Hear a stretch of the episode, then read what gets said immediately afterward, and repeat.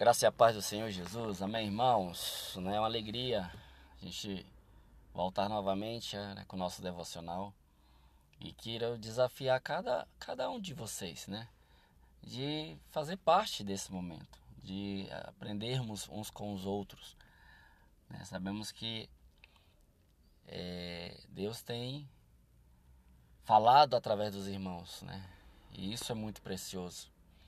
Né? Quando nos reunirmos, nos tornamos igreja e igreja, o corpo de Cristo, que tem, né, um tem servido ao outro. Isso é muito precioso. E hoje eu gostaria de estar compartilhando Apocalipse capítulo 4, que fala sobre adoração no céu. E foi tão precioso, né, em nosso culto passado em relação do louvor. Não sei os irmãos, mas eu senti muita unção, muita presença de Deus no louvor. E isso tem que ser real no nosso meio a cada culto. Então, assim, é, vamos é, intensificar mais os nossos louvores, porque isso é muito impactante, né? É o que vai definir né, o, o decorrer da reunião, é, a, a nossa experiência com o Senhor, a cada reunião, tudo já começa no louvor, na adoração. E o nosso propósito eterno, final, é estar diante do trono de Deus, adorando Ele. Né, João teve essa experiência, ele foi levado até a esse ambiente do trono de Deus. João viu o que que tinha em volta do trono, o que que tinha em frente ao trono. João viu e descreveu no, seu, no, no livro de Apocalipse. Esse é o nosso propósito, irmãos, final propósito eterno, na verdade, né? É adorar o Senhor. Adorar aquele que é, que era e que há de vir. Adorar o Criador dos céus e da terra. Aquele que é o Alfa, o Ômega. Adoração é o propósito eterno. E a gente temos que já entender isso hoje. Intensificar nossas reuniões, começando pelo louvor, né? essa adoração ao Senhor. Então, quando tiver nosso louvor, adore-o em espírito e em verdade. Eu gostaria de estar compartilhando Apocalipse capítulo 4, do, do primeiro versículo em diante, diz o seguinte: Depois disso, tive outra visão e vi uma porta aberta no céu, e a voz que parecia o som de uma trombeta, e que antes havia falado comigo, disse: Suba aqui e eu te mostrarei a você o que precisa acontecer depois disso. No instante fui dominado pelo Espírito de Deus, e ali no céu estava um trono com alguém sentado nele. O seu rosto brilhava como brilham as pedras de jaspe e de sárdio. E em volta do trono havia um arco-íris que brilhava como uma esmeralda. Ao redor do trono havia outros vinte e quatro tronos, nos quais estavam sentados vinte e quatro anciões, vestidos de branco e com coroas de ouro na cabeça. Versículo 5: Do trono saíam relâmpagos, estrondos e trovões. Diante dele havia sete tochas acesas, que são os sete Espíritos de Deus. Você percebe que o livro de Apocalipse ele é muito precioso, assim. Tem muita, muito símbolo, porém, a própria Bíblia explica o que significa esses símbolos. Né? Igual que o versículo 5 diz: Do trono saíam relâmpagos, estrondos e trovões. Diante dele havia sete tochas. Ou seja, di diante do trono havia sete tochas. E o que são essas sete tochas? São os sete Espíritos de Deus. Não é que Deus tem sete Espíritos, é porque o sete ele aponta para a totalidade, a força total. Ou seja, é, é, está, está o Espírito na força máxima de Deus. Espírito Santo. E em frente do trono havia uma coisa parecida com um mar de vidro, claro como cristal. E em volta do trono, em cada um dos seus lados, estavam quatro seres vivos, cobertos de olhos na frente e atrás. Olha só, versículo 7. O primeiro desses seres parecia um leão, o segundo parecia um touro, o terceiro tinha a cara parecida com a de um ser humano e o quarto parecia uma águia voando. Esses espíritos, esses, esses seres viventes, na verdade, que descreve o verso 7, ele aponta para Cristo. Interessante que cada um deles também, além de apontar para Cristo, aponta para os evangelhos. Assim como os evangelhos apontam para um Cristo de uma, de uma ótica totalmente diferente. Por exemplo, o primeiro desses seres que parecia um leão aponta para o livro de Mateus e aponta para Jesus como rei. Jesus Cristo, rei. O leão ele, ele, ele é um símbolo de rei. Então, Jesus era o rei. Né? É o Evangelho de Mateus, o segundo ser vivente, parecia um touro. Né? O terceiro, a cara parecia de um ser humano e o quarto parecia de uma águia. O touro, ou seja, é, é aquele que, que, que serve, ou seja, é, aponta para o livro de Marcos, né? E aponta para um Jesus que servia as pessoas. Jesus servia. E o terceiro que parecia a cara de um ser humano é, é de Lucas, né? Lucas apresenta Jesus como o filho do homem. Ou seja, Jesus ele era 100% Deus, mas também ele era 100% homem, na qual, como homem, ele cumpriu toda a lei, como homem, ele pagou imposto, né? como homem, é, ele trabalhou. E, e isso nós temos que ter no nosso coração. Né? E o quarto aponta é, o quarto ser vivente era uma águia voando. A águia aponta para Deus, uma visão. A águia tem uma visão, né, quilômetros de distância da sua presa.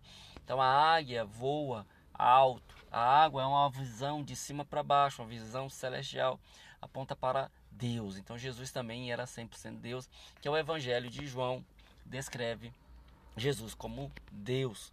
É interessante, né, que e esses seres vivem diante do trono, são seres viventes.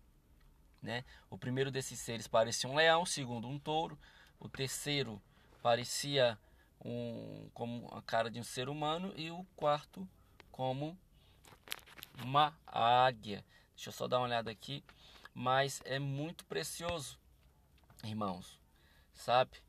É, em outras em outras traduções no caso que eu estou usando a, a, linguagem de hoje, mas na atualizada, o segundo ser vivente, a semelhança é de um novilho.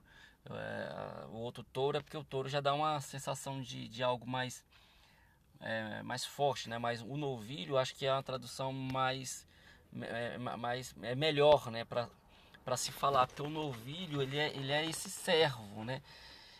Ele, ele é, ele é o, o, o obediente, né? ele é o servo. Continuando a leitura, versículo 8: Cada um desses quatro seres vivos tinham seis asas, que estavam cobertas de olhos nos dois lados. E dia e noite não paravam de cantar assim: Santo, Santo, Santo é o Senhor Deus, o Todo-Poderoso, que era, que é e que há de vir. Cada vez que os quatro seres vivos cantavam hinos de glória, honra e agradecimento ao que está sentado no trono e que vive para todo sempre, os 24 líderes caíam de joelhos diante dele e adoravam. Atiravam as suas coroas diante do trono e diziam: Senhor nosso e nosso Deus, tu és digno de receber glória, honra e poder, pois criaste todas as coisas. Por tua, por tua vontade elas foram criadas e existem.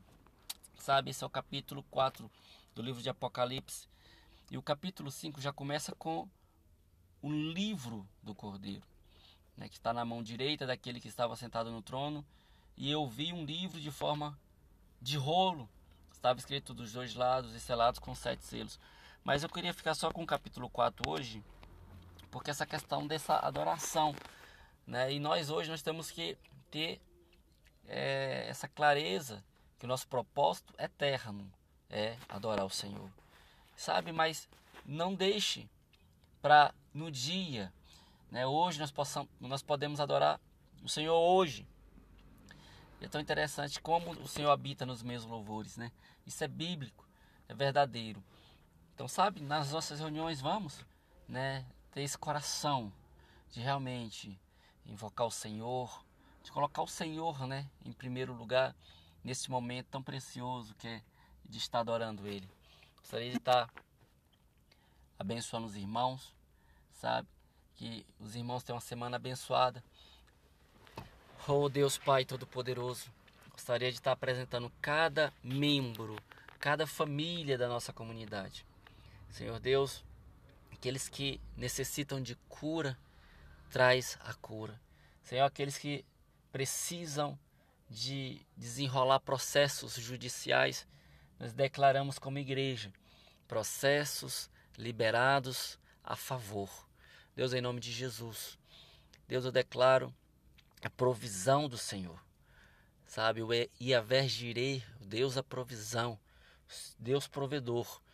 Que não haja necessitados, Senhor, no nosso meio. Ó Deus, em nome de Jesus, que cada um tenha esse coração vulnerável de uns com os outros. Ó Deus, de estar compartilhando, de estar falando SOS se necessário for, para que nós possamos, uns aos outros, mutuamente, estar se abençoando. Como são preciosos cada irmão, cada membro dessa comunidade. Eu declaro uma semana abençoada para cada um de vocês. Senhor, eu oro também para a família do Franklin e da Nani, né, que eles venham retornar da sua viagem, né, seja uma bênção o retorno deles. Deus, em nome de Jesus, e quando chegar, Senhor, novamente, a audiência, né, que o Senhor esteja totalmente no controle né, de todo esse do, desse processo, ó Deus, e que venha né, conceder a vitória. A vitória já é nossa. Na verdade, nós só temos a agradecer ao Senhor por já ter concedido essa vitória.